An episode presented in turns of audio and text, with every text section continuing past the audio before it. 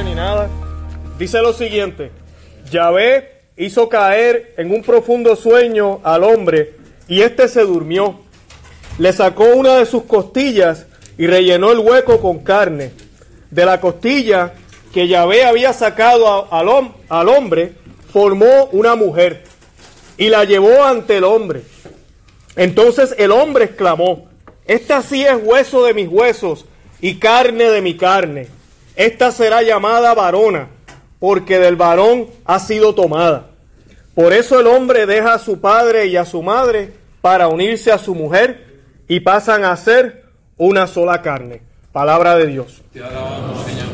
¿Y por qué quise comenzar con eso? Porque voy a estar hablando hoy de la violencia doméstica. Pero para poder hablar de la violencia doméstica, yo quiero hablarles de lo contrario. Cómo deberían ser las cosas en un hogar. Y ya hoy, eh, no es con casualidad, verdad, la, providencia del Señor, como decimos aquí, la diosidencia, hemos estado hablando del matrimonio desde el principio de la reunión. Hemos estado hablando del matrimonio y este domingo la lectura extremadamente relacionada con, ¿verdad? con el matrimonio es una boda y, de verdad que pues el Señor nos tiene una sorpresa en el día de hoy.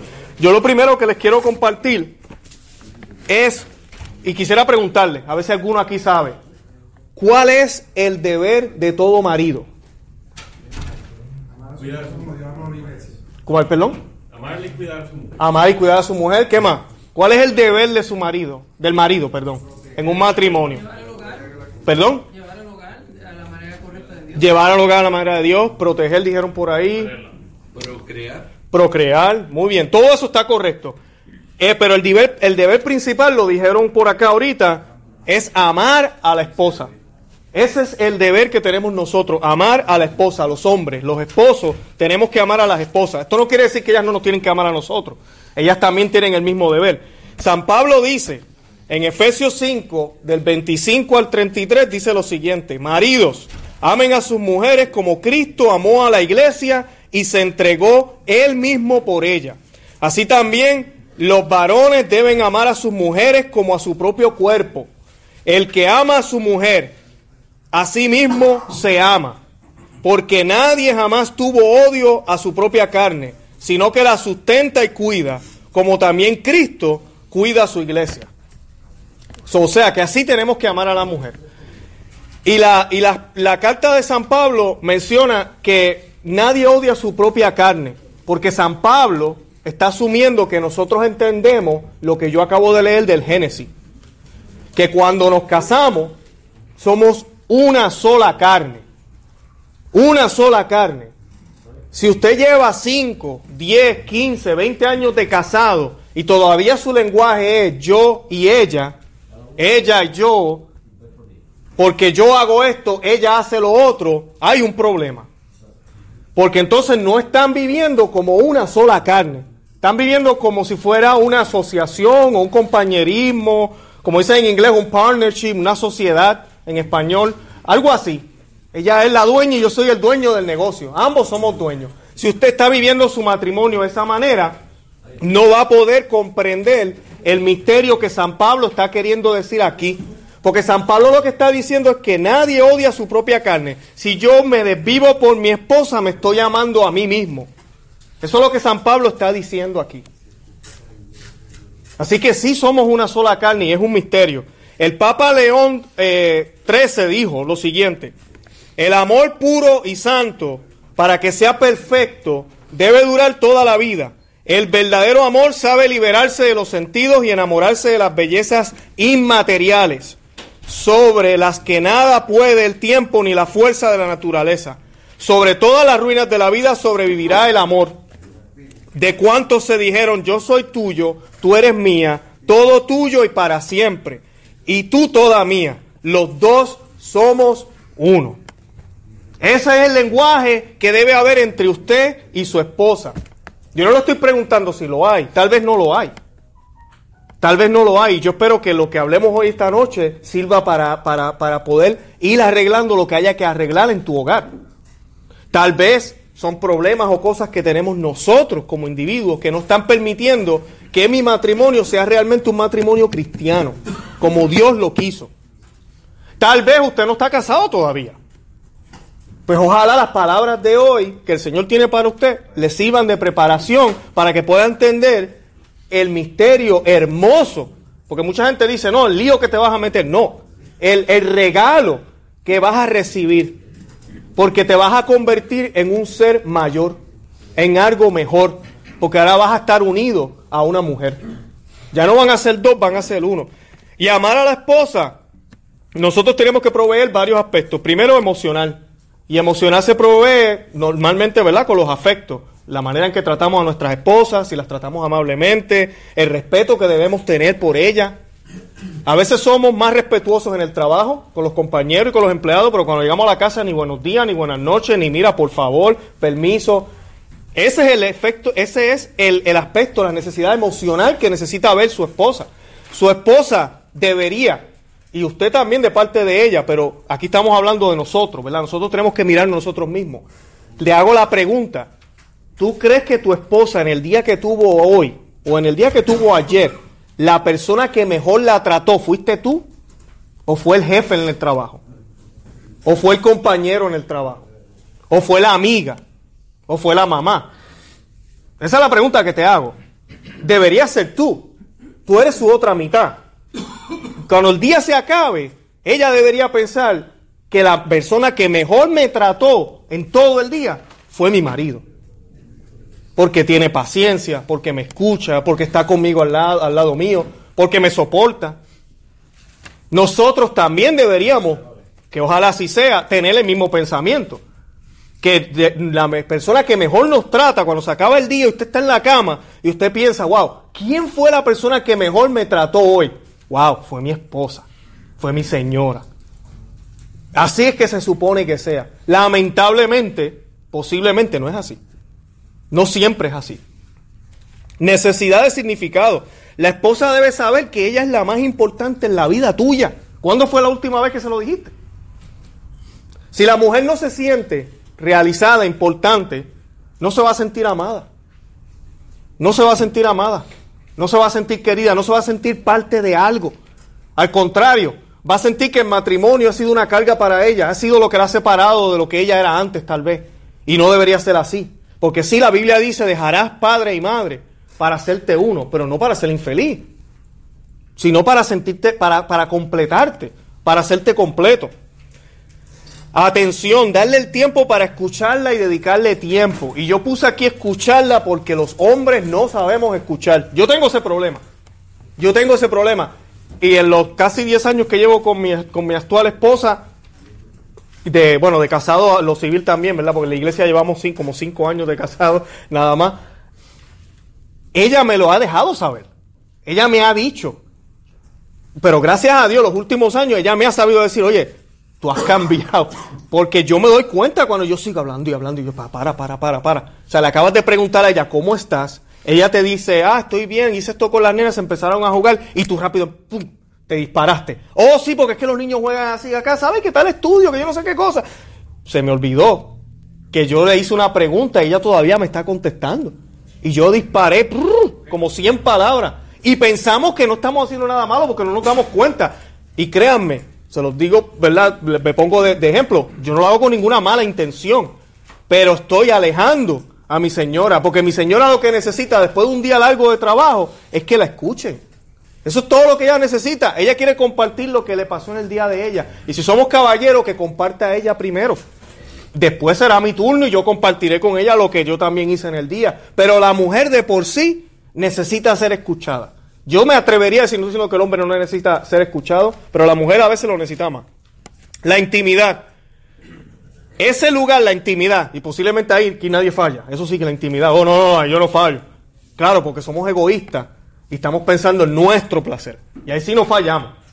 Cuando sea, eh, no importa si es en la mañana, en la tarde, mami, yo estoy ready. Yo siempre estoy ready. Así le decimos a la esposa, ¿no? Para eso sí estamos ready. Para eso no hay problema. Claro, porque nos beneficia a nosotros.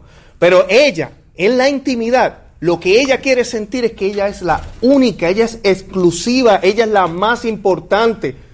Y debe ser así, si no usted está cayendo en un pecado grave de infidelidad. Pero ese lugar es exclusivo para ti y para ella, para ambos. Es un lugar exclusivo. Es un momento hermoso y precioso que Dios le ha regalado a ustedes. Es en el momento en el cual usted deja de ser usted para realmente, hasta físicamente, convertirse en una sola carne. Porque el acto sexual, ¿verdad? Físicamente nos convertimos en una sola carne, donde nos podemos amar, donde nos podemos abrazar, donde nos podemos sentir el uno al otro, donde los latidos del corazón se vuelven uno solo. Eso debe ser.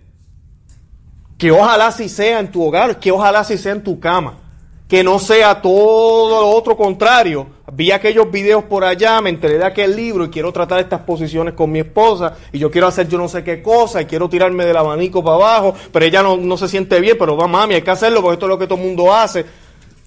Hay un problema. Hay un problema. Eso no se trata, de eso no se trata, no es una competencia. De todas formas, nadie sabe lo que tú y tu esposa hacen. Entonces, ¿cuál es el problema? Disfrute ese momento, tenga esa intimidad con ella de amor, de cariño. De eso es que se trata. Ah, que si duraron media hora, qué bueno. Duraron diez minutos, qué bueno. Duraron tres minutos, qué bueno.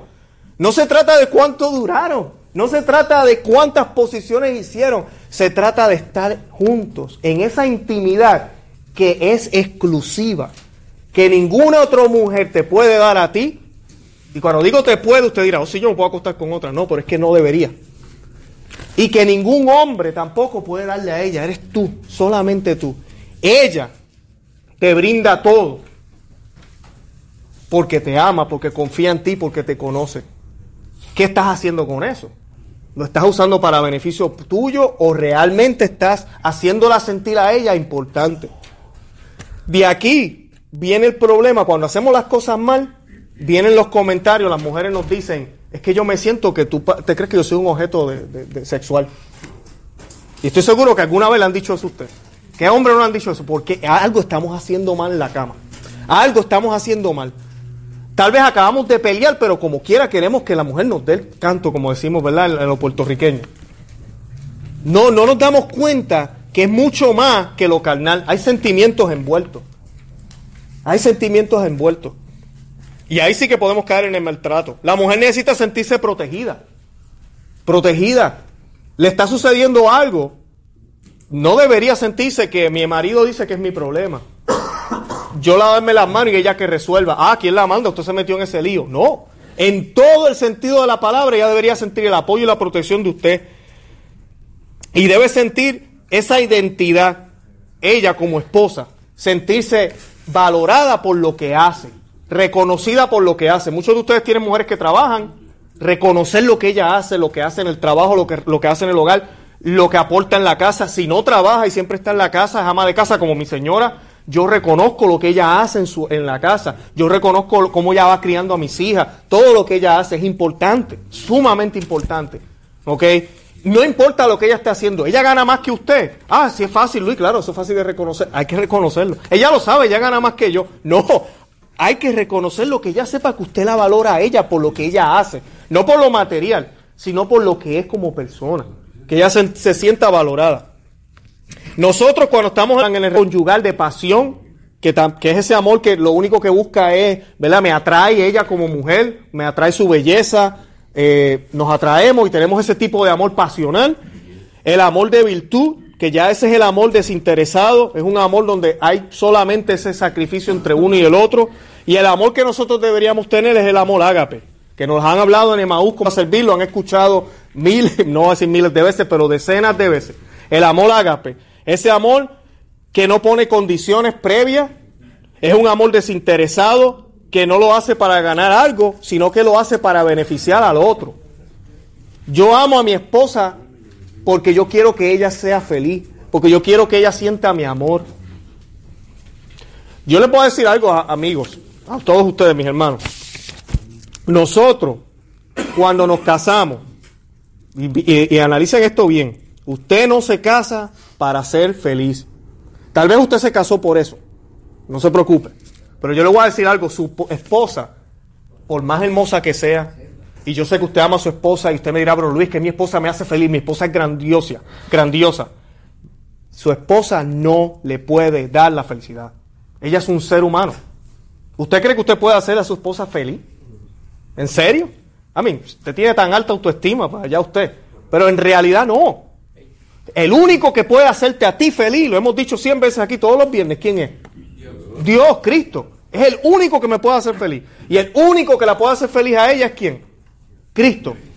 So, yo quiero que mi esposa esté enamorada de Cristo. Y yo quiero estar enamorado de Cristo también. Cuando yo tenga mi felicidad con el Señor y ella consiga su felicidad con el Señor, entonces ambos estamos listos para ser felices, para yo compartir la alegría que me provee Dios con ella y ella compartir la alegría que le provee Dios conmigo. Así podemos ser felices. Es la única manera. Y déjenme decirles algo. Y ahorita vamos a empezar a hablar del maltrato. La Santa Biblia, los santos y el magisterio nos dicen que debemos tener matrimonios perfectos. No buenos, no bonitos, más o menos ahí, perfectos. Y usted me dirá a mí, pero Luis, ¿qué tú estás hablando? Tú estás loco, ¿cómo va a ser perfecto? Ah, ni que tú tuvieras tu matrimonio perfecto. Pues déjenme decirle cómo se lleva un matrimonio perfecto. El matrimonio perfecto es ese matrimonio, como les dije, que la felicidad viene de Dios a cada parte que forman, que forman ese único organismo. ¿Verdad? Eso no significa que entre esas dos partes van a haber discusiones. Eso no significa que entre esas dos partes van a haber eh, cosas que no van a salir bien.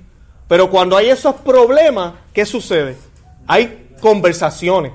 Cuando suceden esos argumentos, luego hay que perdones, hay arrepentimientos.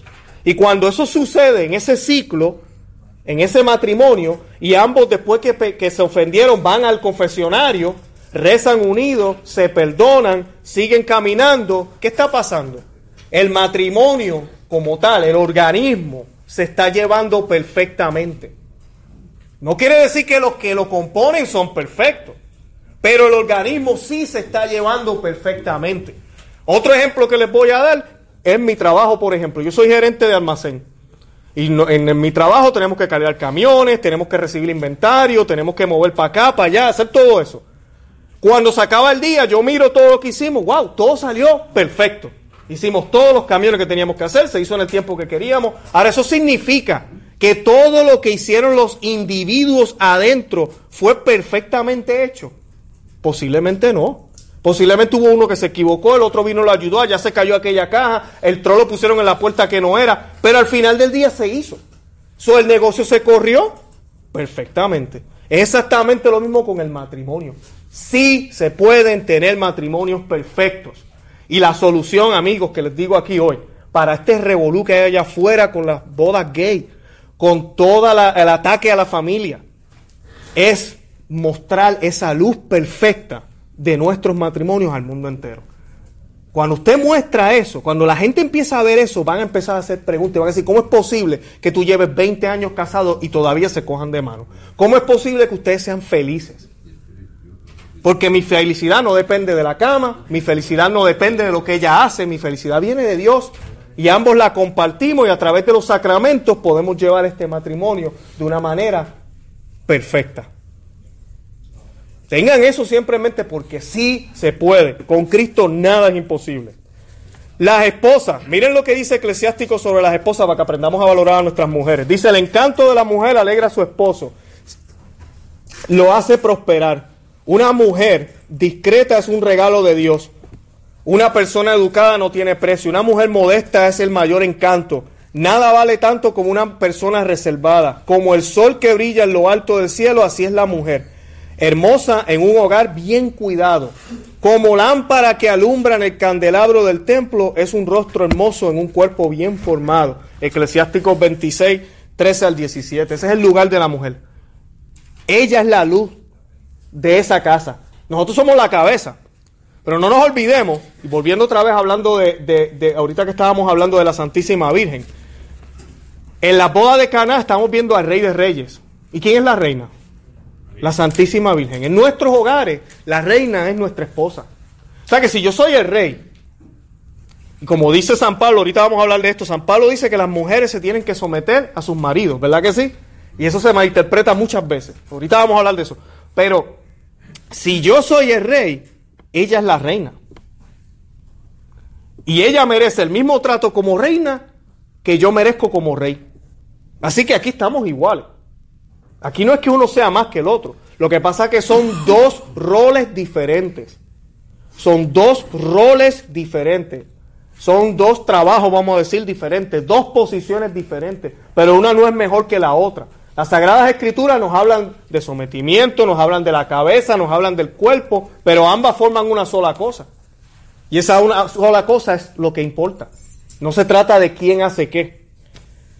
Dice aquí también en Efesios 5:4, así como la iglesia está sujeta a Cristo, así también las mujeres lo han de estar a sus maridos en todo. Por lo mismo, las esposas deben ver a los esposos la autoridad divina y por lo tanto debe respetarlo. Así como lo vuelve a decir San Pablo también en Efesios, dice, las mujeres sujétense a sus maridos como al Señor, porque el varón es cabeza de la mujer, así como Cristo es cabeza de la iglesia. Y aquí ustedes tal vez estarán pensando, wow, mi mujer de verdad que sí, ella es muy, muy sumisa, me, me trata bien. No estamos hablando de eso. De eso, de eso no es lo que se trata. Tal vez usted esté pensando, uh, mi mujer, para nada, esa casi me pega. Para nada, ella no cumple con eso.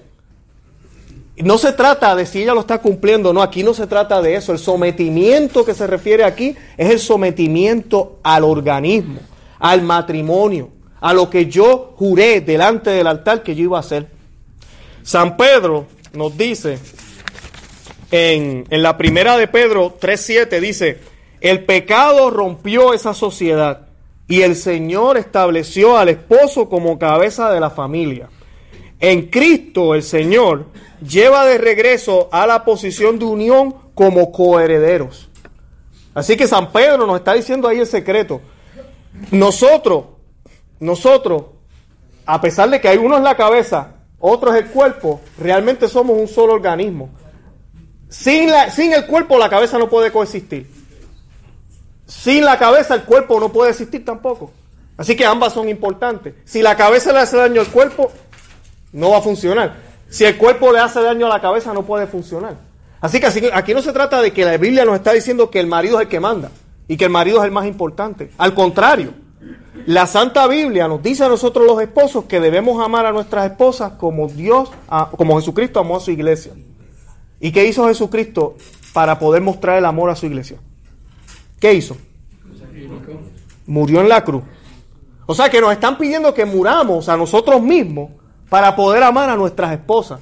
Someternos a ese matrimonio completamente para poder ser uno con ella. Y a la mujer se le pide exactamente lo mismo.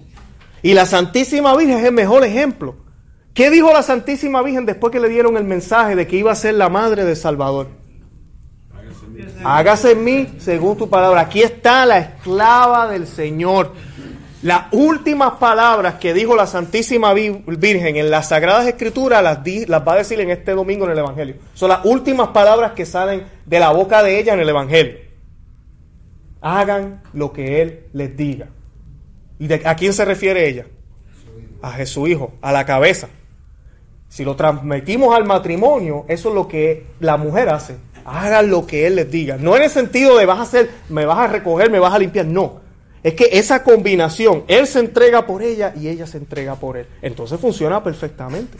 Ese es el sometimiento que nos habla San Pablo. Cuando yo me caso, yo dejo de ser yo para ser uno con ella. Yo tengo que entender eso. Si yo no entiendo eso, entonces vamos a caer en lo que yo voy a empezar a hablar ahora, que es la violencia doméstica, en las exigencias, en las cosas que yo quiero, en lo que a mí me gusta, en lo que yo esperaba de ti. Porque tenemos falsas expectativas, como decía ahorita, si yo pienso que mi esposa es la que me tiene que hacer feliz, entonces tengo graves problemas. Porque siempre va a haber algo que me va a enojar, siempre va a haber algo que me va a molestar. Entonces, si encima de eso yo tengo también mis problemas personales, tuve una niñez que me maltrataban, tengo un mal genio, me gusta el trago, hago otras cosas que no debo hacer. Entonces, ¿cómo va a ser mi relación en mi hogar? ¿Qué tipo de esposo soy yo? ¿Y qué va a pasar? Vamos a empezar a utilizar la máscara de echarle la culpa a la esposa. Y de decir, no, que yo soy la víctima. Ella que no me cocina, ella que no me hace lo que tiene que hacer, ella que no es buena en la cama, ella que no me busca. Yo quiero ser amoroso y ya no me da la oportunidad. Entonces ya hay un problema. La violencia doméstica para que sepan unos datos aquí en los Estados Unidos, más de, 3, más de 3 millones de mujeres en los Estados Unidos son maltratadas por los esposos. Y esas son estadísticas que se conocen. Yo estoy seguro que es mucho más. Que muchas personas se quedan calladas. Aproximadamente el 37% de las pacientes que están embarazadas de cualquier raza, que tienen problemas en su embarazo por X o Y razón, usualmente es por maltrato.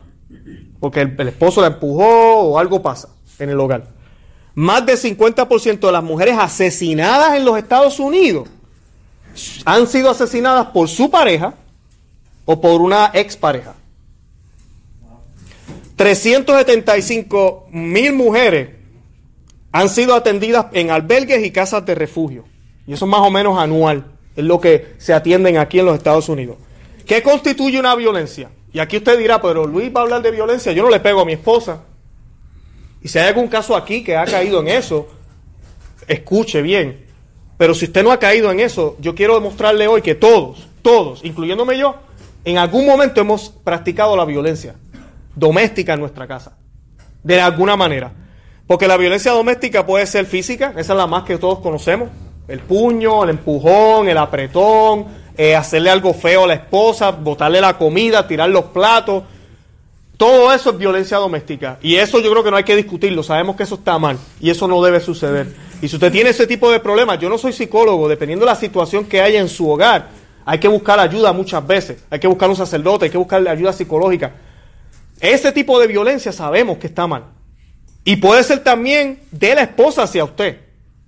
Porque eso se da también. Hay mujeres que tiran platos, hay mujeres que pegan, hay mujeres que empujan, hay mujeres que te tiran de la cama. Eso es violencia doméstica también. Pero también está la psicológica y la verbal, que es la más que practicamos, es la más que hacemos. La psicológica y la verbal. La verbal y la psicológica destruyen la autoestima mediante críticas. Y te pregunto a ti hoy, ¿verdad? ¿Cuántas veces y me incluyo, porque lo hemos hecho sin querer, pero lo hacemos, criticamos a nuestras esposas sin darnos cuenta. Decimos comentarios que no deberíamos hacer. Ay, que tú siempre dices eso. Ay, que tú siempre haces aquello. Ay, yo quería hacerlo, pero yo quería hacer tal cosa, pero como tú eres así. Ese, eso es un tipo de maltrato, crítica. Lo cual tú lo que estás haciendo es poniendo por acá abajo a tu señora.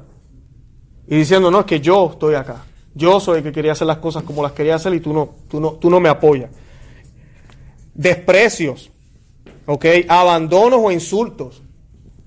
Todo eso no tiene herida física, pero hace mucho daño. Hace más daño a veces que el mismo daño físico. Hace mucho más daño que el daño físico. Críticas, eh, pueden ser críticas hasta el físico. Hermano, yo le puedo decir algo. A una mujer, hay una cosa que no se le debe decir nunca a una mujer. Yo no estoy diciendo que sea deshonesto. Pero usted no le diga jamás a una mujer que ya le ha dado hijos y todo que está gorda. En verdad, yo sé que parecerá gracioso, pero es cierto. Y hay, y hay hombres que son capaces de decirle a su esposa, mira, mija, tenemos ya tantos años de casado y tú así tan gorda y mírame a mí. Yo estoy haciendo tantos ejercicios, yo hago tal cosa. Mi hermano, usted no sabe el daño grave que usted le está haciendo a esa persona. Porque esas marcas que tiene esa mujer en ese vientre, esas libras de más que tiene esa mujer en ese vientre, han sido el sacrificio que ella dio por cargar a esos hijos que supuestamente tú amas y quieres. Eso jamás, jamás se vaya por ese lado con su señora. Y mucho menos con las canas, mucho menos con las arrugas. Porque usted también se está haciendo viejo, mírese. Mírese. Usted, también se está haciendo viejo. Todos nos estamos haciendo viejos. Y a veces pensamos, a veces pensamos que cuando decimos estos comentarios no hacemos daño, pero usted no sabe el daño que hace. Y póngase a pensar cuando se los dicen a usted. Alguien le dice a usted, oye, se tengo una arruguita en el ojo y no vamos rapidito al espejo a mirarnos. ¿Para qué no decimos nada? Y somos hombres. Tú no tienes pelo, Yo me di cuenta ayer. So, eh, tengan mucho cuidado porque eso puede hacer mucho daño. Eh, cuando se le pide a la mujer que, que, por ejemplo, haga cosas que no quiere hacer, y aquí me voy a lo de la intimidad.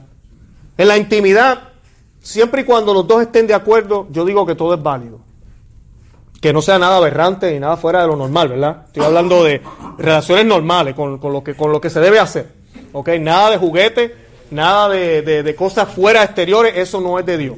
Ahí usted no tiene que estar trayendo cosas que no son de Dios. Pero que no, que quieren hacerlo en la cama, qué sé yo, virados así o lo que sea. Chévere, están de acuerdo los dos, qué bueno, bonito, muy bien. Pero de ahí, a yo empezar a traer cosas de afuera, de ahí a yo obligar a mi esposa a hacerme cosas que ella no quiere hacer y ella me ha expresado a mí claramente que no lo quiere hacer. Eso es maltrato doméstico. Ustedes saben que yo pasé por una relación anterior y tuve mi relación actual. Y yo hice muchas cosas o, traté o hice cosas que no debía haber hecho. Que yo sé que no se deben hacer. Ahora que estoy cristiano. Y es difícil renunciar a eso. Porque uno ha sido criado en ese ambiente. O sea, no, que tú necesitas la cremita, que necesitas no sé qué cosa, que necesitas lo otro, que tienes que traerte. Tengan mucho cuidado con lo que el mundo nos vende. Porque el mundo realmente, lo que les hablaba ahorita, no conoce lo que es realmente amarse con otra persona con esa persona en el matrimonio. Ellos sí conocen lo que es la relación casual, sexual, a lo que ellos le llaman hacer el amor. Eso sí lo conocen muy bien ellos.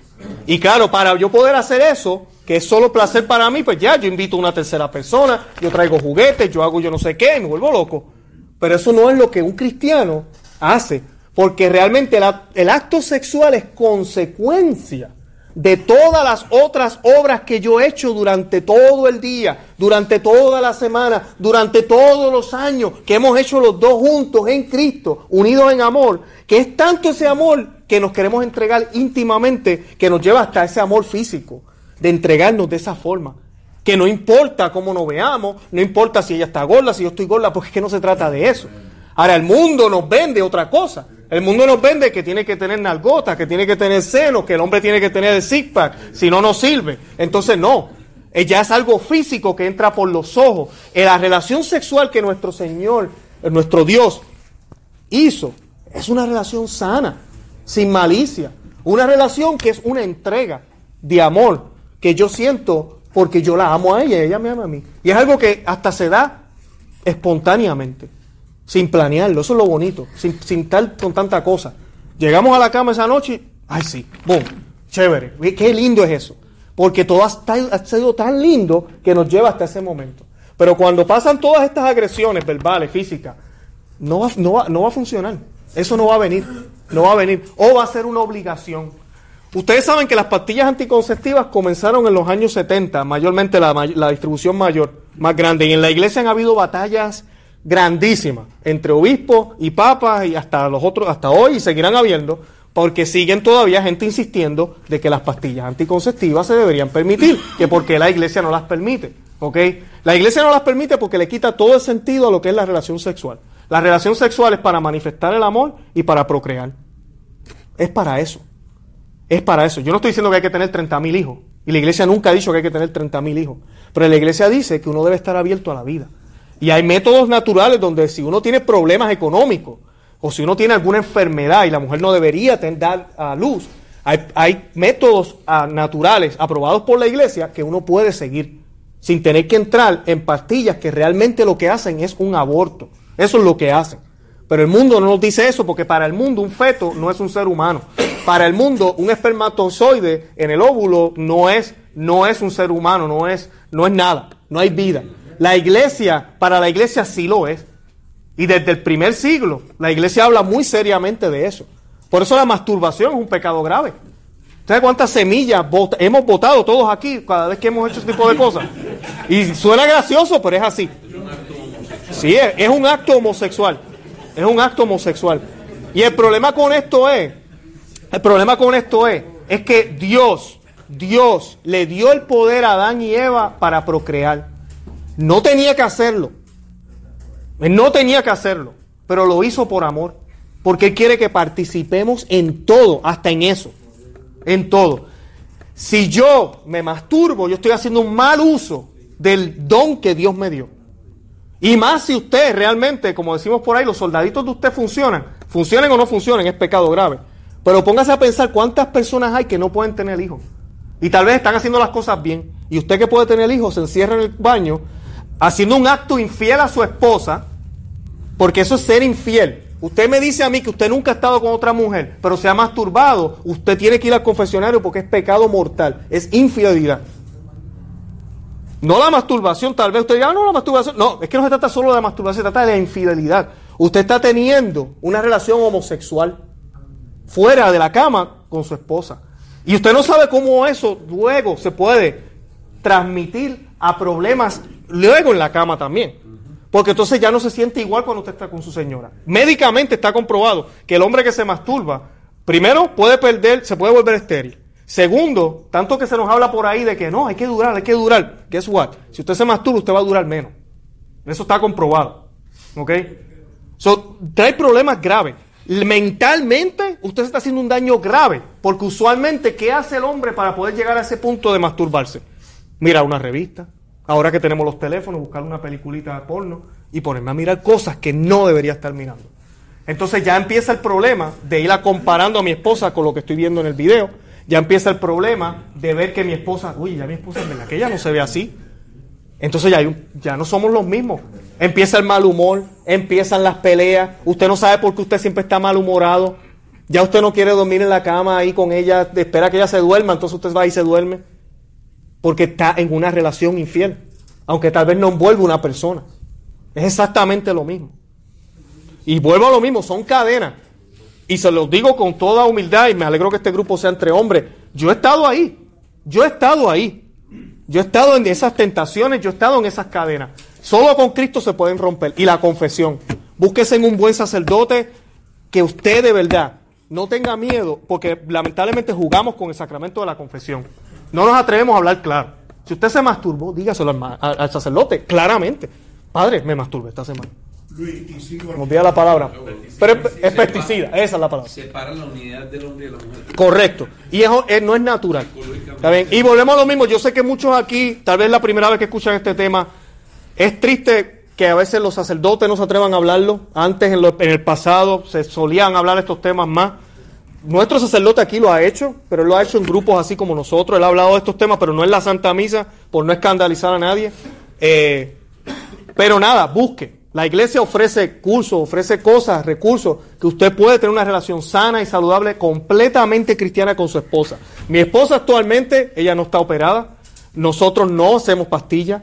Nosotros tenemos, hacemos el método natural. Actualmente no estamos haciendo nada. Estamos abiertos a lo que sea. Porque yo quisiera tener unos más. Y ellos también. So, ahorita estamos, como dicen por ahí, al garete. Pero sí, no han venido. Y no han venido. Eso es lo gracioso. Y la gente dice, ¿usted está haciendo la tarea? Oye, estamos haciendo la tarea. No han venido. no, es, no es el momento. Pero es, es dependiendo de las circunstancias y lo que usted tenga. No estoy diciendo que hay que tener mil hijos. Pero hay que hacer las cosas bien. Y el problema es que todos ustedes, todos ustedes hemos estado, y yo también hemos estado en el mundo. Ahora estamos en la luz. Y ahora todo esto se ve. Y no va a ser fácil. Nadie dijo que va a ser fácil. Pero con Cristo todo se puede. Volviendo otra vez al, al, al, maltrato. Al maltrato. Por última, para ir terminando. Dice, hay una cosa que quería decirle. Con mi primera relación que yo tuve, ustedes saben, no sé si todos aquí saben, mi primera, yo, yo, yo, yo estuve casado primero, nueve años con otra muchacha, que yo creo que aquí alguna gente ya la conocen, ella está en renovación conyugal. ella es mujer de Dios ahora, volvió a casarse, todo excelente, gracias a Dios, nos perdonamos, toda la cosa. Pero la, estoy hablando ya, esto, es una historia de, 12, 15 años, esto no pasó de la noche a la mañana, la gente piensa, uy, qué fácil, no. Pero lo que sí les puedo decir es lo siguiente, cuando ella estaba conmigo y yo hacía el maltrato psicológico que llevaba con ella, las cosas que, se, que ella hacía en la cama, que yo le pedía que tal vez ella no quería hacer. Nosotros usamos anticonceptivos, yo me acuerdo, y está comprobado que la mayoría de las mujeres que utilizan anticonceptivos padecen de depresión. Porque tú le estás quitando la fertilidad a esa mujer. La mujer nació para ser fértil, la mujer fue creada para tener hijos. Tú le estás quitando eso. La gente pensaba, no, le damos la pastilla anticonceptiva, las mujeres van a ser feliz, porque ahora pueden hacerlo cuando les dé la gana, y no salen, no salen embarazadas. Es el contrario, afecta a todo el sistema. Tanto que se habla hoy en día de orgánico, natural, pero para cosas sexuales nadie quiere hablar de natural ni orgánico. Para eso no. Ahí no, no, no, déjalo ahí. Porque queremos el placer. Yo, ella estuvo conmigo nueve años.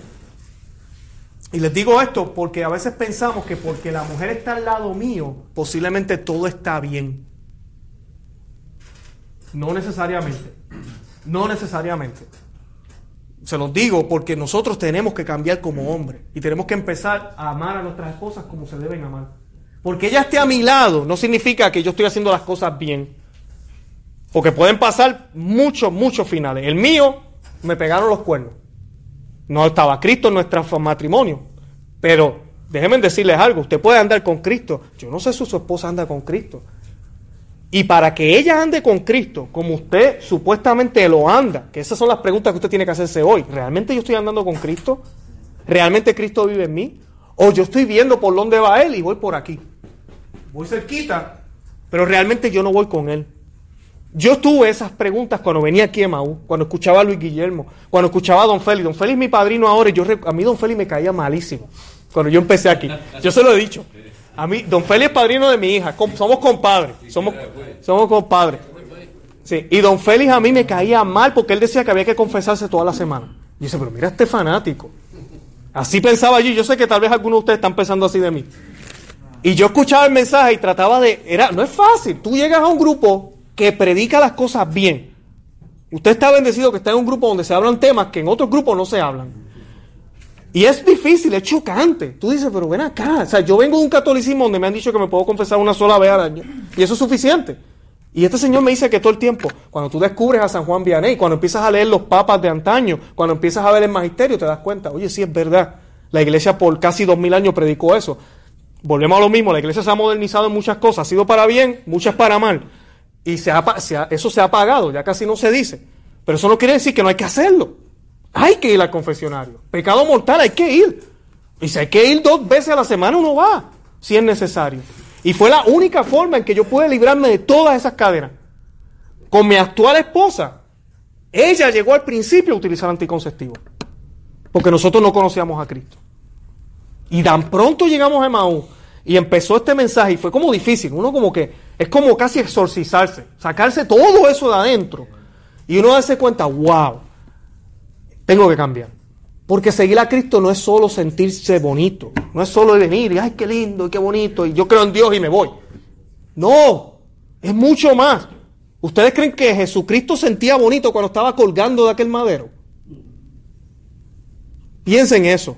Si Él es la cabeza y Él es a quien seguimos y no sintió bonito, ¿por qué yo tengo que sentir bonito?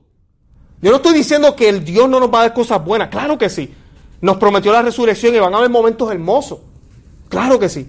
Pero van a haber muchas cosas que tenemos que dejar.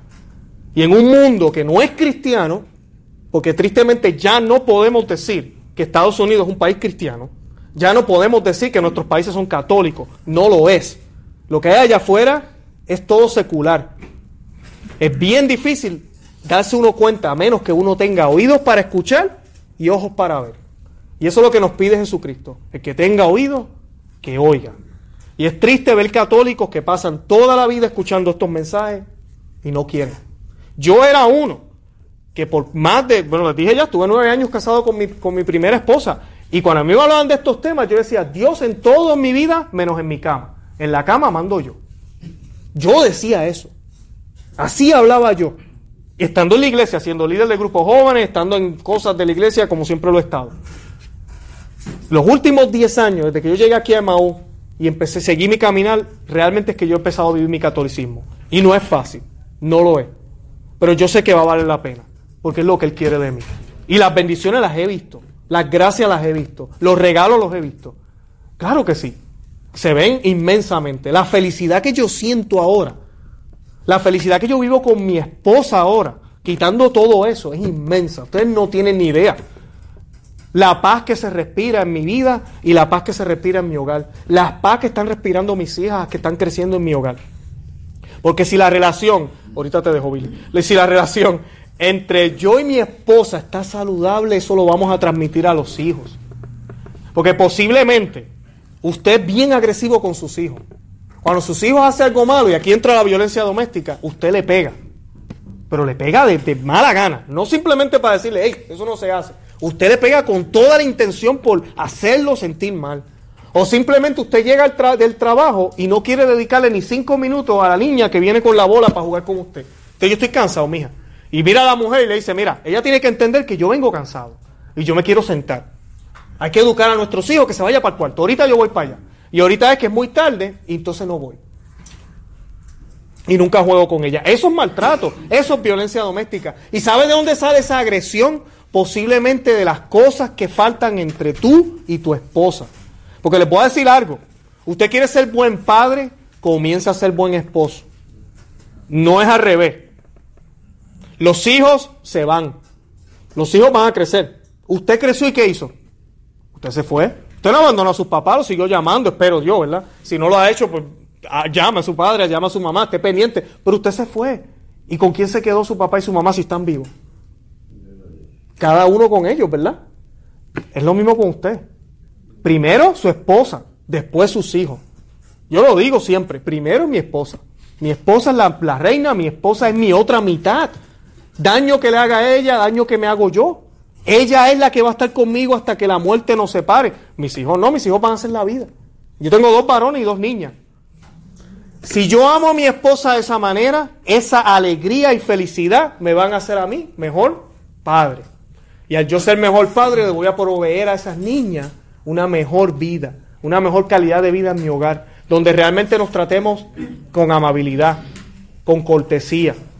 Yo personalmente me da mucha tristeza decirlo, pero yo veo la diferencia entre mis dos hijos y mis dos niñas.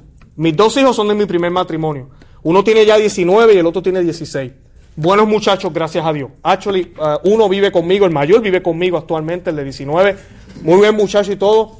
Pero yo le digo a mi esposa todo el tiempo, y me da tanta pena, porque hay cosas que yo hago con mis niñas, que la nena tiene tres y la otra tiene, bueno, tres y cuatro tienen ahora, que yo no hice con ellos.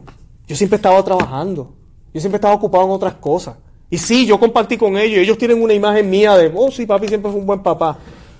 Pero yo personalmente sé que la manera en que yo me le entrego a mis dos niñas no fue la misma forma en que yo me entregué a, mis dos hijos. Y se los digo porque quien me ha hecho hablar, actuar así es Cristo. No soy yo, es Él quien vive en mí. Así de sencillo, como San Pablo decía. Él me hace actuar de esa manera. Y me hace ver que aunque yo esté cansado, yo puedo aguantar un ratito más. Las nenas se van a acostar ahorita a las 8, a las 9, déjame jugar con ellas. Y entonces creamos esa atmósfera de amor donde no hay castigo, donde no hay golpe, donde no hay esa violencia que no, que no debería haber en nuestros hogares. Para terminar, yo quiero, quiero exhortarlos a ustedes a que si usted tiene problemas en su casa, ¿ok? Por favor, si usted cree que merece, necesita ayuda psicológica, aquí hay psicólogos que trabajan con la iglesia, hable con el padre, vaya a la oficina, Luis Guillermo yo creo que tiene información sobre eso, busque ayuda. Si usted no tiene esos problemas tan graves, ojalá su esposa ya haya hecho Maú. Si no lo ha hecho, invítela. Estaremos orando por eso. No hay nada mejor que tener que los dos estén en el mismo camino. Y la otra razón que les quiero dar es, no se desanimen si caen. Van a caer, van a haber enojo, pero controlen, control. No puede haber palabras malas, no pueden haber golpes, no pueden haber este tipo, todo lo que yo describí hoy, nada de eso puede haber en su vida. Van a haber enojos, claro que sí. Van a haber cosas que tal vez se les zafó hoy algo. Vaya a la confesión y pida disculpas. Y deje de estar mirando lo que ella hace o no hace. Hágalo usted primero. No que somos la cabeza del hogar. Pues vamos a comportarnos como, como tal. Vamos a ser realmente la cabeza del hogar y demos el ejemplo a nuestros hijos, a nuestras esposas. Y ustedes van a ver cómo la familia le va a cambiar. Personalmente yo les digo, mi familia no es perfecta, pero el poder rezar en familia, como decía Luis Guillermo ahorita, poder rezar el rosario, las nenas están ahí. Y miren, usted dirá, pero es que es imposible, Luis, yo quiero hacer el rosario así, bien chévere, en silencio. Miren, mis hermanos, este soy yo rezando el rosario. Santa María, Madre de Dios, abriendo la nevera, ruega por nosotros, pecadores. Toma el juguito, bebé. Ahora y en la hora. Y así voy. Me toca hacerlo así. Si no, no lo hacemos en familia. Pero esas niñas están escuchando. Mis niñas cantan el Dios te salve, se lo saben desde chiquitica. Pues si se pasan escuchándolo en casa de parte de mamá y papá. Ya conocen las imágenes, ya saben. Eso yo no lo viví con mis dos niños. Mis dos niños, gracias a Dios, siguen yendo a la misa y todo, pero yo no viví eso. A eso es lo que yo me refiero. No es solo amor, también nuestro trabajo como papás es que esos niños sean niños santos y que esos niños cuando sean grandes alcancen la santidad. No es solo educarlos y ya. Nuestro trabajo principal de por sí debe ser ese. Lo demás vendrá después. Ah, fueron doctores, fueron lo que fueron, qué bueno. Pero lo más importante es que sean niños y niñas virtuosos y que sean santos. Criarlos en santidad. Lo demás vendrá por sí solo. Muchas gracias. Sí.